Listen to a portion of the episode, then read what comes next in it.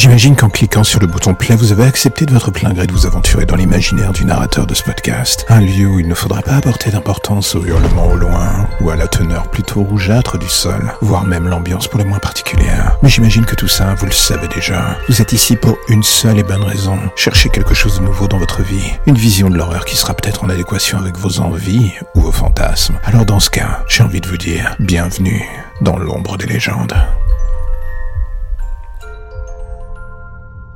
Qu'est-ce qui pourrait s'avérer terrifiant dans la vraie vie?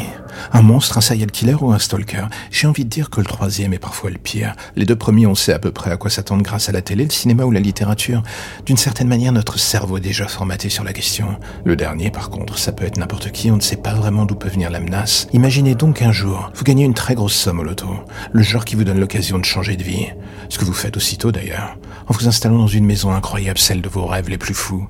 Et jusque-là, j'ai envie de dire, tout va bien. Vous êtes heureux comme jamais. Et soudain, pendant la nuit, le téléphone de la maison sonne. Vous ne répondez pas. Et soudain, c'est votre portable qui se met à sonner. Encore le fixe et le portable, le fixe, le portable.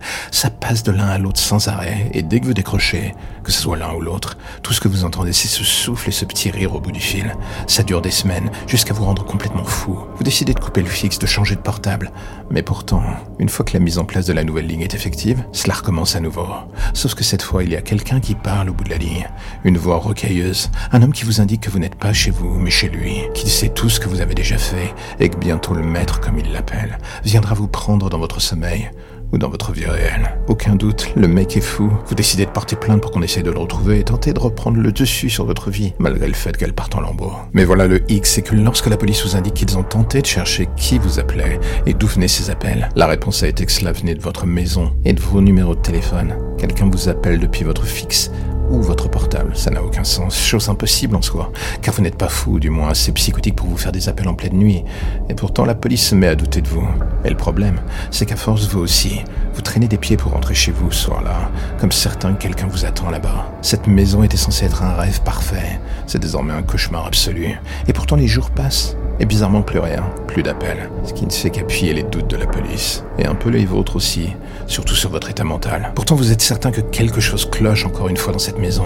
Ce sentiment que des objets ne sont plus à leur place, qu'on vous observe en permanence. Et un soir en plein milieu de la nuit, et malgré les médicaments que vous aviez pris pour dormir, un bruit sourd vous réveille. Vous ouvrez difficilement les yeux et là, vous les voyez dans votre chambre. Ces silhouettes masquées, vous n'avez même pas le temps de réagir qu'elles s'emparent de vous. Et l'une d'elles vous assomme. La dernière chose que vous entendrez, c'est la voix de l'homme au téléphone. Il vous dit délicatement que le maître enfin vous rencontrer. Ce sera la dernière chose que vous entendrez d'ailleurs, avant de disparaître définitivement sans laisser de traces. Tout comme les anciens locataires de cette maison qui eux aussi avaient du jour au lendemain été effacés de notre monde. Mais cela, l'agent immobilier s'était bien gardé de vous le dire, et avait d'ailleurs l'intention de faire la même chose avec ce petit couple, quand six mois plus tard, il entama avec eux à nouveau la visite de cette demeure.